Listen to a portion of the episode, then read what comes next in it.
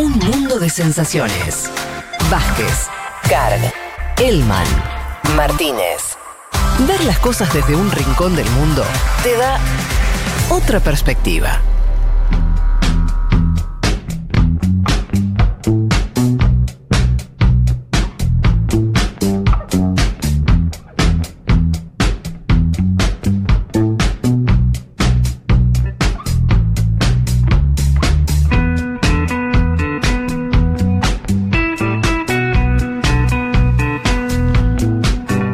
Muy bien, aquí estamos para arrancar eh, con este programa. Nos metemos un poquito en el panorama de noticias, a ver hasta donde nos deje el, tiempo y vamos avanzando. Hubo una cumbre virtual de presidentes sobre el cambio climático, auspiciada por la ONU, ustedes lo habrán, lo habrán eh, escuchado hablar, fue el jueves y el viernes. El, eh, el presidente de Estados Unidos, Joe Biden, anunció ahí que va a recortar a la mitad de las emisiones de efecto invernadero de Estados Unidos para el 2030, con el objetivo de alcanzar la neutralidad de emisiones de carbono completas para el 2050. Alguna vez hablamos en el programa de qué significa esto. Básicamente, para decirlo muy simple, es que los países emitan la cantidad de carbono, la misma cantidad que pueden absorber. Cuestión de lograr una neutralidad, o sea que no le sigamos agregando a la atmósfera mayor eh, emisión de carbono de la que ya tenemos. ¿sí? 2050 es el plazo máximo para lograr la neutralidad, esto es lo que se comprometió Biden. Eh, la Unión Europea planteó algo parecido, la, la neutralidad climática para el 2050, y China reiteró que también piensa lograr esa meta 2060, pero bueno, más o menos parecido. ¿Cuál es el dato acá? Me parece que es Estados Unidos, porque ya eh, los otros países y la Unión Europea como China y otros países ya habían asumido ese compromiso. Recuerdan ustedes, los últimos cuatro años con la presidencia de Donald Trump, esto se había... eh, nada, se, se había olvidado completamente. Diría que esa es la novedad. No dejo de remarcar que me parece un poco insólito y yo creo que en algún momento, cuando esta pandemia ojalá eh, termine, nos va a resultar de una eh, de una demostración cabal del estado de cosas que en el mundo que los presidentes del mundo no se hayan. Todavía pasó un año de la pandemia. ¿Cuántas cumbres hubo para fijar políticas comunes? Para la famosa liberación de patentes o qué hacemos con los medicamentos para que llegue a todo el mundo. No existió. ¿No? La verdad que es- me, me parece es, un, eh, es una demostración, pero increíble eh, de cómo funciona el mundo, que esto no, no haya sucedido. Y esta cumbre virtual, sobre un tema recontra importante como es el cambio climático, pero que para la pandemia, que es algo que nos está pasando ahora, que se cobra vidas de personas ahora en todo el mundo, eh, los acuerdos políticos no existen a escala global, no existen. Eso me parece realmente llamativo y cada, cada uno fue para... se metió para adentro, ¿no? O sea, cada uno fue a fijar políticas estatales eh, y nacionales, pero de acuerdos regionales, mundiales, hay poco y nada. Bien. Eh, lo que va a pasar, Fede, igual cada vez más es que la pandemia va a ser eh, un tema de agenda interna más que de agenda global en base a los países que vayan solucionando el tema por la vacunación. Digo, en los Estados Unidos se está hablando cada vez menos de la pandemia del COVID-19 y esto tiene que ver con una vacunación impresionante mm, y con una potencia farmacéutica como en los Estados Unidos de América. De hecho, escuchaba a la canciller Merkel diciendo Europa tiene que aprender de Estados Unidos y tenemos que eh, formar mejores eh, Claro. eh, poder que tener la capacidad de tener vacunas propias, etcétera. Sí, Decía es- Merkel la de ayer. Esa es una vía, una posibilidad de lo que vos decís, que cada vez sea más, que, que lo- los países cada vez más piensan en la pandemia eh, fronteras adentro. Hay otra posibilidad, pero es verdad que hasta ahora no se viene dando, que es que la pandemia necesariamente se termina volviendo una agenda global. ¿Por qué? Porque dentro de poco, incluso cuando estos países que vos decís, Estados Unidos, los europeos y demás, empiezan a lograr niveles de vacunación muy altos que vayan reduciendo el problema en, en- en sus países, se van a encontrar Sí. con algo que los científicos ya advirtieron hace rato. Dijeron, che, ojo, ojo, que está todo bien, vos podés vacunar, pero si tenemos, esto lo contamos el domingo, el domingo pasado también, si vos tenés otros lugares del mundo donde la pandemia circula y, y entonces se van generando nuevas cepas y demás, vas a tener un peligro sanitario y de reinfección en tu propio país. Así que quiero decir, no estoy diciendo, eh, eh, comparto con vos, por ahora, y es lo que decía, el mundo no está gestionando a nivel global esto, no hay acuerdos a nivel global eh, que sean, que, que hayan ayudado a combatir la pandemia o a mejorar el acceso a las vacunas. Me parece que si de acá en más esa agenda no empieza a aparecer, mamita Sí. Querida. Pero bueno. Fede, no sé si tenías pensado hablar también de la cumbre iberoamericana, pero se planteó un poco eso, ¿no? Los mandatarios planteamos sobre todo el tema de la distribución desigual de la vacuna, pero un poco el planteo también fue, bueno, miren qué es esto, si en Estados Unidos están todos vacunados, pero en el resto de los países con los que comerciás o, o tenés, digamos, otro vínculo, si no está en la misma altura, también te va a complicar a vos, digo, un poco esto que vos planteabas. Sí, tiene, Eh, igual tiene ahí, ahí con, con lo que dicen los dos. Hay que ver la, la efectividad de las vacunas, ni más ni menos. O sea, la, la Sputnik, por ejemplo, eh, a, a la P1, que es la variante amazónica, se sabe que, que le aguanta, que la soporta. Entonces, si Estados Unidos tiene una vacunación completa y eso aguanta con las dosis que se pongan el año que viene a, a las nuevas variantes, y Estados Unidos estará sin problemas. Yo ahí Mm. lo veo. No, pero Juanma, yo- perdón, eh, pero hay variantes nuevas a cada rato. O sea, Sí, en la, en la sí, sí. India ahora hay Sí. una variante. O sea, no, no la veo. bueno, eh, qué sé yo, eh, son apuestas. A mí me parece que sería medio. O sea, arriesgar Yo mucho. creo que ya están, ¿no? Pero bueno. ya están jugando a esa, Fede. O sea, Mm. y aparte, ¿por qué Estados Unidos te va a liberar las patentes? Es el otro tema. Nosotros tenemos que militar siempre la liberalización de las patentes, porque la tenemos que militar porque vivimos en la periferia. A Estados Unidos no le interesa ese debate, en absoluto. Eh, ya, lo, ya lo bloqueó varias veces en la Organización Mundial del Comercio. Sí, yo igual no me refiero solamente a la liberación de patentes, sino digo, si quieres algo menos, que es que no haya instancias de coordinación global eh, donde, y, y esto reflejando la realpolitik del mundo, donde los que son más fuertes tengan más in- eh, injerencia y los que menos, menos, como, como funciona el mundo, o sea, mal, pero ni siquiera en esos términos. Por eso digo, el, el silencio de la ONU, la inexistencia de, de cumbres presidenciales para, para laurar esto, que algunos recuerdan muy bien que cuando fue la crisis del 2008, inmediatamente las hubo. o sea, frente a Trump, Sí. eh, ¿entendés lo que Es otro mundo, ¿no? Es otro mundo. Este, el, de- el post-Donald Trump es Sí. otro mundo, me Bueno, parece, el de ese- 2008. Es- Y la ese- propia, sí. la, la propia Merkel, eh, no pudiendo maniobrar dentro de su país, siendo la más experimentada. O sea, es Mm. otro- este, es- este es otro planeta al de hace 15 años y yo también por eso entiendo que yo me sumo. Quiero como Lula que haya una cumbre, que la encabece Biden, que bla. Ahora la veo muy complicada. Bueno, lo- Veremos, ve- ve- veremos, veremos cómo, cómo sucede. De- Sigamos así, no, podemos comentar alguna que otra cosa. Además, esto me parece es algo que vamos a volver de acá en más Toda a cada semana, rato a discutir sí. esto, a pensarlo, a ver si, si hay alguna novedad en ese sentido. Le decía que Estados Unidos reconoció el, gen- el genocidio armenio después de 106 años. Em, Recordamos las vidas de todos los que murieron en el genocidio armenio de la era otomana y nos comprometemos nuevamente a evitar que una atrocidad semejante vuelva a ocurrir, dijo Biden. Si afirmamos la historia, no lo hacemos para culpar, sino para asegurar que lo que ocurrió no se repita nunca. Esto lo dice porque obviamente Turquía salió con los tapones de punta, no le gusta, Turquía es el... eh, si en realidad fueron los otomanos los continuadores de, de los otomanos, del Imperio Otomano, es, la, eh, es Turquía. Y por lo tanto, Erdogan además tuvo siempre un, un- ahí un- una, una base en el sentido de no entregar eso, que parece ser una cuestión más histórica, pero que sigue teniendo repercusiones en el presente. Que Estados Unidos ahora reconozca ese genocidio, diría dos cosas. Primero, es un dato de justicia histórica, pero también es un dato de coyuntura eh, política internacional porque puede fijar a priori parecería eso, un nuevo paso en cierto alejamiento de Turquía de Estados Unidos y a partir también de las posiciones cada vez más islámicas de ese país, de, de, de- Erdogan mismo, etcétera. Veremos cómo continúa esa situación. Les quería hablar un poquito de lo que pasó en eh, Brasil, en lo que parece ya la caída definitiva de Moro. Esto no es estrictamente una novedad, pero como ustedes saben, viene habiendo una serie de fallos judiciales concatenados uno atrás de otro, que nosotros hasta ahora lo tratamos de esta manera.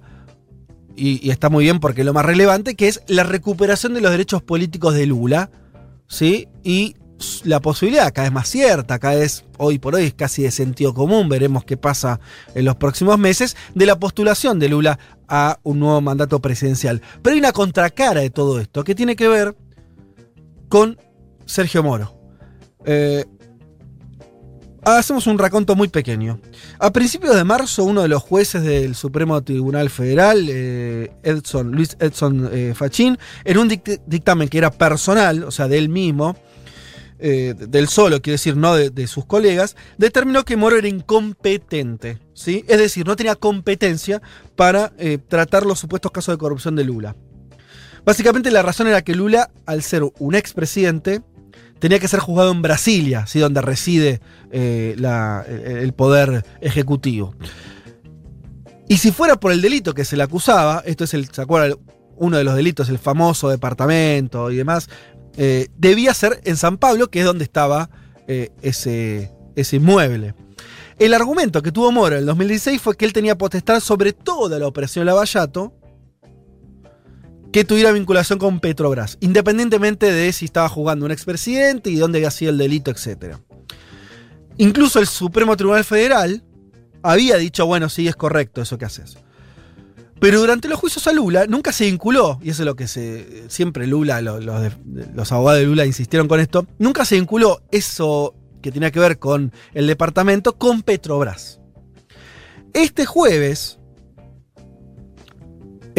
el, tribunal decidió otra cosa, decidió que si Moro actuó parcial o imparcialmente, ¿no? Determinaron que sí, que fue además, o sea, primero estaba la cuestión de la competencia, habían decidido no tenía competencia para hacerlo, por lo que acabo de explicar. Pero ahora determinaron una cosa un poco más fuerte, que es que Moro actuó de forma parcial, o sea, no tenía competencia y fue parcial. Cuando digo parcial es que eh, su actuación como juez estuvo volcada en eh, perseguir a Lula. Dicho, en- o sea, los jueces no lo, lo dicen en forma más este, este, legal, pero se está diciendo eso. ¿Sí?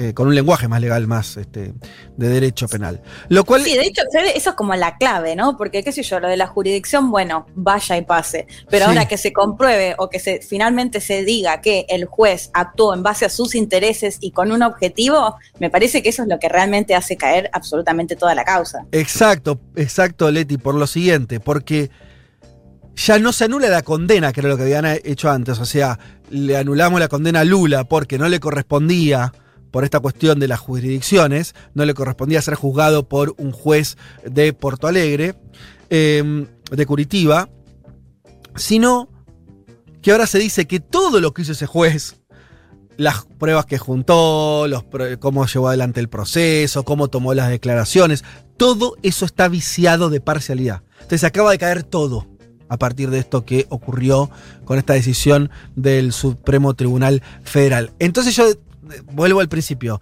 Decía, hasta ahora siempre vemos eh, esto desde el punto de vista de Lula, de cómo lo beneficia, cómo lo, lo reimplanta el sistema político, le devuelve derechos, y esta decisión obviamente también, porque hasta ahora todavía pendía de un hilo la posibilidad de que un juez en Brasilia diga, ah, bueno, no correspondía que lo haga Moro en Curitiba, lo agarro yo, el, proceso, el, el juicio, y ya con todas las pruebas que había recabado eh, el propio Moro, listo, y vuelvo a decir que Lula es culpable y estamos en la misma situación. O sea, podía volver a ocurrir un nuevo juzgamiento al expresidente.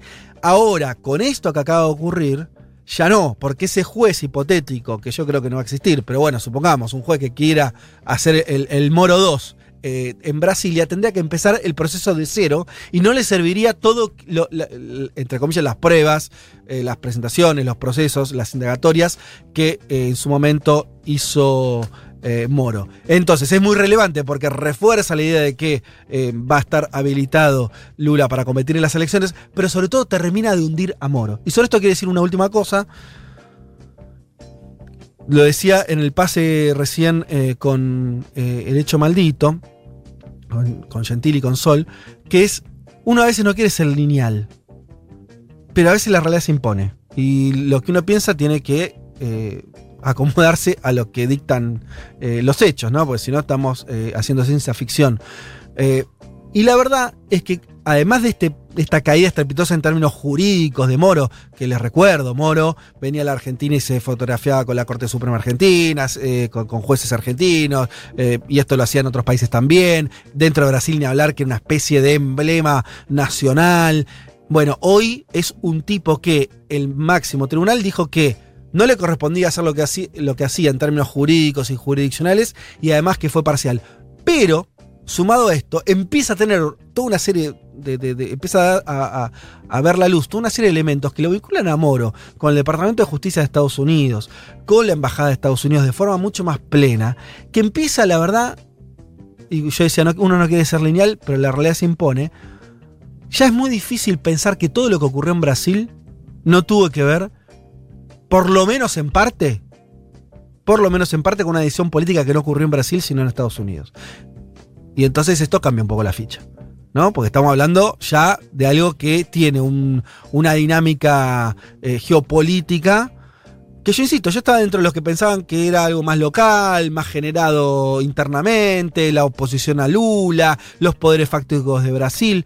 Bueno, parece que esto tan así no es. Entre otras cosas, entre otras cosas, porque el propio Moro acaba de avisar que probablemente se haya ido a Estados Unidos.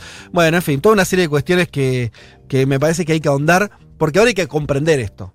Y, entonces, ya pasado esto, ¿no? Eh, recordemos que Brasil no solamente eh, metió preso a Lula, sino que destruyó parte de su industria.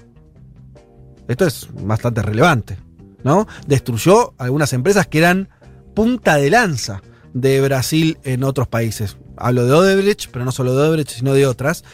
Todo este proceso ahora parece haber caído en, desgracia, eh, por lo menos una parte, y, mostrando parcialidad, problemas jurídicos y demás, pero además mostrando otra pata, que es el apoyo, entre comillas, de eh, la administración norteamericana, de los aparatos de justicia de Estados Unidos, en algo que todavía falta ver, bueno, por qué lo hicieron, qué intereses había, había intereses económicos, había un interés económico de eh, Estados Unidos para que ya no solamente terminar con el Partido de los Trabajadores y con Lula, sino también con empresas eh, que están tras, volviéndose cada vez más transnacionales. Me parece que son preguntas que hay que empezar a hacerse seriamente. Eso digo nomás. Fíjate, Fede, lo de Odebrecht y la, la construcción de aeropuertos a nivel latinoamericano. Odebrecht hasta todo esto era quien más construía aeropuertos. No sé, pude estar en el de Quito, por ejemplo, que era totalmente financiado por Odebrecht. Y a partir de la caída de Odebrecht, ¿quién, qué, empresas son las que empiezan a construir aeropuertos? No me digas, una, una empresa chilena. No. Una empresa uruguaya. No. Una empresa argentina. No. No. Adivina, empresas sí, de los Estados Unidos y de Corea del Sur. un íntimo aliado histórico de Estados Unidos. Digo, como para darle un marco visible, ¿no? Totalmente. Por eso digo, me parece, y con esto vuelvo a decir, ¿eh? a mí no me gusta ser lineal. Eh, y, yo me resistía a pensar que, había una ligazón fuerte ahí. Me parece que nos toca investigar eso, eh, leer sobre eso, tratar de sacar conclusiones, porque si no, también pecamos de pavotes. Entonces me parece que ahí hay algo este, importante. Y sobre todo en un contexto, ojo, donde tenemos una nueva administración de Estados Unidos, la de Biden, que probablemente intente un, acercamiento a América Latina. Bueno, ¿en qué términos lo va a hacer? ¿Lo va a hacer en los términos que lo hizo en el 2016, 2017? ¿Lo va a hacer en los términos que lo hizo Trump cuando fue presidente? Eh, ¿Lo, hará en otros? ¿Se diferenciará de, la era Obama? No sé, bueno, son preguntas, me parece, relevantes, por lo menos para, para empezar a hacérselas. Cerramos el panorama de noticias con lo siguiente. Le decía, encuesta en Perú para la segunda vuelta. Falta todavía este, un, tiempo para, para un mes, ¿no? Si no me equivoco, para la elección. Eh, ahí está Pedro Castillo. 6 de junio. 6 de junio, bueno, sí, por eso, un mes y, algo todavía. Eh, cinco semanas serán. Eh, más de 20 puntos le está sacando a Keiko Fujimori. Esto según el Instituto de Estudios Peruanos que hizo la encuesta para el diario de la República, uno de los diarios más importantes de Perú. Bueno, marca una diferencia notable. a mí no 20 me puntos en balotage a 12, a cuánto, sí. Eh, Cinco semanas. No me acuerdo cuánto están más, pero una diferencia grande. Eh, sí, abultadísima. Bueno, todavía, obviamente, igual son. Recordemos esto. Recordemos esto. Eh, la primera vuelta en Perú, nadie llegó a los 20 puntos. ¿No? Entonces tenés hiperfraccionalización, eh, una hiperfraccionalización de, las este, candidaturas. Una diferencia de 20 puntos donde en esta misma encuesta aparece todavía una franja importante de gente que no decidió el voto, cerca del 18%, algunos un, un 15 que dice que no va a votar a ninguno. Bueno, un escenario todavía que hay que esperar a que se mueva un poco, pero como decís, eh, Elman todavía, o sea, ya con una diferencia notable. Em, les agrego estos datos. También para empezar a dibujar a este a, a Castillo, a Keiko por ahí la conocemos un poco más, pero igual va a sorprender lo que les voy a decir. Miren estos datos de esta misma encuesta. Quienes votarían por Castillo son mayoritariamente de educación básica, eh, en el sector eh, socioeconómico D y E, esto en- en los que hacen encuestas refieren a los que tienen menores ingresos, ¿sí? Eh, mayormente hombres, eh, y de poblaciones urbanas del interior del país. Entre los que elegirían a Fujimori predominan quienes piensan que se debe mantener el modelo económico con algunos cambios, ¿sí? Tienen de 40 años para arriba y sobre todo están en Lima, ¿sí? En la, en la capital. El 50%, eh, eh, perdón, Castillo alcanza el 50%, fíjense ustedes el número, entre los sectores populares. Ese apoyo baja a menos del 26 entre los más ricos. Y Keiko, y esto me, me sorprende un poco, porque ¿se acuerdan ustedes? El Fujimorismo, una de las cosas que tenía era esa alianza social al estilo menemista, donde había, lo votaban lo de arriba, pero lo votaban muchos también en lo de abajo. El Fujimorismo era popular en Perú. Bueno, pareciera no ser más así. Keiko eh, tiene una curva completamente inversa. Apenas el 14% la votarían entre los más pobres y superaría el 38% en, entre los que tienen más dinero. ¿sí? Y el último punto, no sé qué les parece a ustedes, también a mí, no, no sé si me sorprende, pero empieza a dibujar un. empieza a darle lógica a, a esta. eh, a, a la disputa política en Perú. Quien le traslada más votos a Castillo es los electores de Verónica Mendoza, la candidata de izquierda. El 60% de los votantes votarían por Castillo, ¿sí? Y solo un 4% por Keiko. Digo esto porque empieza a dibujarse, ¿sí? Un-. Una disputa que, si bien tiene complejidades, hablaba Juanma, eh, creo que lo señalabas vos, las posiciones de Castillo en relación a, este, a la enseñanza con perspectiva de género de la educación, que él está en contra, él es un maestro, eh, o sea, tiene algunas posiciones conservadoras. Me parece que está un poco encapsulado en ese, eh, en- en ese aspecto y después vos tenés una disputa que empieza a parecerse a mucha disputa que tenemos en América Latina, quiere decir un sector de derecha, lo votan sobre todo eh, en, la, capital y de los sectores medios para arriba, eh, una, una candidatura bastante más volcada a la izquierda eh, y con regambre popular. Eso empieza a dibujarse. No sé si ustedes tienen alguna otra lectura para completar. Yo, no lo veo tan así. Yo creo que, lo que estamos viendo es, es que justamente Castillo logró romper totalmente ese clivaje porque ya estaba roto. O sea, yo creo que ahí primero pesa más que nada la cuestión geográfica, lo cual digo, parecería ser una novedad.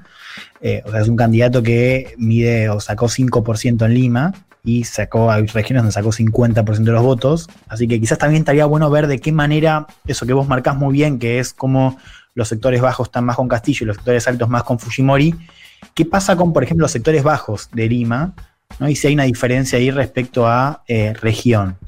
¿no? Y después creo que un poco lo que, lo que estamos, o sea, creo que el clivaje hoy tiene que ver con cómo se posicionan respecto al sistema político. ¿no? Yo creo que ahí está un poco la, la, la diferencia y, y por eso creo que pesa más el ente ge- geográfico. ¿Qué estoy diciendo con esto? O sea, que Fujimori hoy está como la continuidad y la encarnación del sistema. De hecho, por ejemplo, la cuestión de la constitución sigue siendo eh, una diferencia muy clara, ¿no? O sea, una candidata que está a favor de mantener el modelo, mantener la constitución, y otro candidato que propone romper con eso, y creo que es en esa eh, percepción de, de ruptura eh, que Castillo gana, más que por el clivaje ideológico, que además es, es complejo, porque vos lo decías bien, digamos, hay posiciones que no es solamente que está en contra de la educación con perspectiva de género, es un candidato con discurso ultra conservador. Mm, Eh, ojo, igual, eh, ojo con eso. ¿eh? Yo lo que estuve viendo, viendo la, eh, pero viendo la discusión eh, de los peruanos, te, te marco algo. Verónica Mendoza, su partido, eh, ahora me olvidé el nombre, una legisladora. Juntos por el Perú. No, no, que- que- sí, ya sé, pero quería hablar de una. de Sigrid una- Bazán, Sí, una joven. Sigrid, Sigrid Bazán, que es una diputada de la fuerza de Verónica Mendoza, mega feminista, y digo, como que cumple todas las reglas de la izquierda más este coherente, si quieres decir, apoyando a Castillo con las dos manos. Y a lo que Bueno, voy es. bueno, Claro. No, no, no. A, lo- a lo, a lo que voy es, a lo que voy con esto es, eh, Juan, es, y por ahí está, está, eh, lo, lo estamos viendo distinto, pero te agrego un elemento en ese sentido. Me parece, a ver, lo que plan, eh, hay todo el discurso de las nacionalizaciones también, que se parece mucho al de Evo en el 2005. También Sí. es parte muy importante de su campaña. Castillo la reafirmó. O sea, hay algo ahí. Cuando yo digo ideológico o de clivaje más o menos claros, me refiero, si querés, cambio de continuidad, lo, la- lo de la Asamblea Constituyente. Vos decís lo del sistema. Yo te. eh, decía No, yo eso lo veo, ¿eh? Eso Ah, que bueno, decís bueno, vos de, Ah, cambio de contenido lo veo. Lo que no veo, Sí. yo lo, lo que no veo es lo que decías vos de esta polarización más ideológica de derecha e izquierda. Yo eso no lo veo. Sí creo que está más por el lado que decías vos recién, el tema de cambio de continuidad. Eso lo veo clarísimo y creo Mm. que es la clave. No, Lo pero en lo veo- económico, en lo económico, Mm. Juan, existe ese debate. O sea, lo que está debatiendo hoy me parece el Perú son dos cosas. En lo político, si sigue o no con este modelo de cuestionamiento que hubo en su momento al Congreso, por ejemplo, al Parlamento, Keiko Fujimori con una fuerza parlamentaria muy grande, no así el señor Castillo en términos eh, propios. Me parece que por un lado se discute eso, el papel que tuvo el Parlamento en los últimos años, muy cuestionado. Y después se está debatiendo el modelo económico que tuvo en los últimos 30 años Perú, porque Castillo lo pone en, esos, en, en ese plano y porque Castillo propone nacionalizar en su momento con, ese, con, ese, con esa idea en la mente, ¿no? Me parece que Sí, es, es- indudable que hay, hay un debate económico ahí de fondo, porque además Keiko Fujimori no solo representa, como vos bien decís, la continuidad política, sino a la élite económica del Perú. Ahí, que- ahí, sí, hay una cosa que por ahí estamos los tres de acuerdo, los cuatro, te yo estoy de acuerdo con eso, ¿eh? Yo creo que está discutiendo lo económico, no estoy diciendo que no. Lo que Pero, y, diciendo- y Sí. Juan, ¿qué es lo que querés? qué lo- no entendí qué dijiste, o sea, ¿para qué te referías a esta parte más ultraconservadora de Castillo? O sea, no entendí si eso crees que puede eh, complicar, digamos, que lo apoye cierto sector de izquierda o no. No entendí a qué te referías con eso concretamente. No, no, no estoy diciendo que ponga en juego eh, lo que es el, voto izquierda. De hecho, lo decía bien Fede, eh, digo, hoy el el electorado de Mendoza estaría votando por Castillo de manera mayoritaria. Sí creo que tiene ciertas posiciones que es eh, al menos complejo de ubicar en términos de polarización izquierda-derecha Ah. clásicos. Por un lado, por, por sus posiciones eh, en materia social y cultural, que no son solamente un rechazo a la perspectiva de género, es alguien que está en contra del matrimonio igualitario, en contra del derecho al aborto, eh, en contra, digo, que, que cuando uno piensa, por ejemplo, en libertades sexuales, tiene un discurso que hasta fue elogiado por, ¿se acuerdan? López Aliaga, una Sí. persona que representa al, eh, al Opus Dei, eh, que decía, eh, yo confío en que Castillo va a llevar a cabo una agenda provida. Y después también la cuestión migratoria, que en Perú es muy fuerte, y que. Castillo, como hemos visto, tenía un mensaje absolutamente alineado al Fujimorismo en materia de posiciones con, por ejemplo, los migrantes venezolanos. Por eso digo que, eh, si bien estoy de acuerdo con que se está em, digo, discutiendo modelo, cambio, continuidad, yo no veo tan claro esa polarización ideológica clásica a la que estamos acostumbrados en América Latina, con una derecha, bueno, más eh, liberal, conservadora y una izquierda, eh, bueno, más progresista en términos económicos y además más, bueno, más audaz, si querés. Sí. Yo creo que hay cosas eh, Igual- ahí, pero Juan. simplemente eh, digo que, no sí, que para hacer la lectura que no, que no es tan... sí. O sea, que lo que estamos viendo es un sistema que está roto. Ah, sí, Lo migratorio- Ahí tenemos que verlo. Totalmente. Igual, igual- perdón, perdón. eh, eh, yo adherí una- un asterisco ahí para discutir en otro momento, porque ya nos eh, tenemos que cortar, pero discutiría si la, el eje izquierda-derecha en América Latina es siempre tan claro. Yo diría que, por el contrario, cada caso que vos te pones a ver con un poquito la lupa, salvo algunas excepciones, justamente en. América Latina te encontrás una izquierda bastante. Cuando decimos izquierda, estamos sintetizando muchas otras cosas. Que decir, nacional popular, izquierda, digo, eh, eh, eh, eh, a, a diferencia de si que es Europa, donde eso sí está mucho más este, ordenado de, de- de- de- de la forma en que estamos seteados mentalmente. Pero me parece que, que no, es, no es tan distinto a lo que pasa en otros países. ¿eh? Esto que vos decís bien, eh, Juan, donde aspectos, combinar aspectos de que vienen del conservadurismo, otros del progresismo, otros de lo nacional popular. Entonces, el eje también de ruptura o continuidad de discusión del modelo económico pasan a ser este, como, como, como emerger más como, como fundamentales.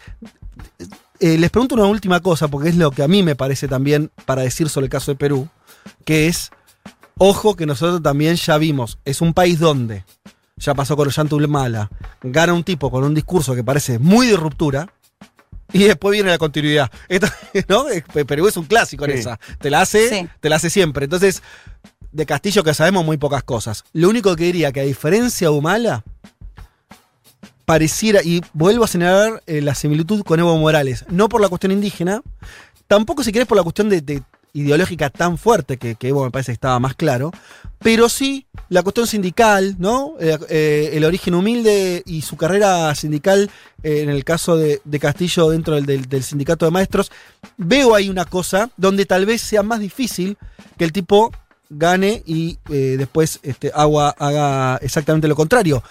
O, o- o- o- o si querés se alíe más a la élite y demás. Lo veo un poco más, más difícil de lo, que hizo- de lo que fue el caso de Humala, pero estás an- an- antecedente. Y de hecho, los reparos, volvamos a, a Verónica Mendoza y la Fuerza de Izquierda en Perú, te dicen, bueno, vamos a ver para creer, dicen, ¿no? Un poco. Sí, eh, yo, yo, yo hablé con gente de Verónica que me dice lo mismo, que tiene, que tiene mucho, muchas inquietudes sobre lo que va a hacer el señor Castillo.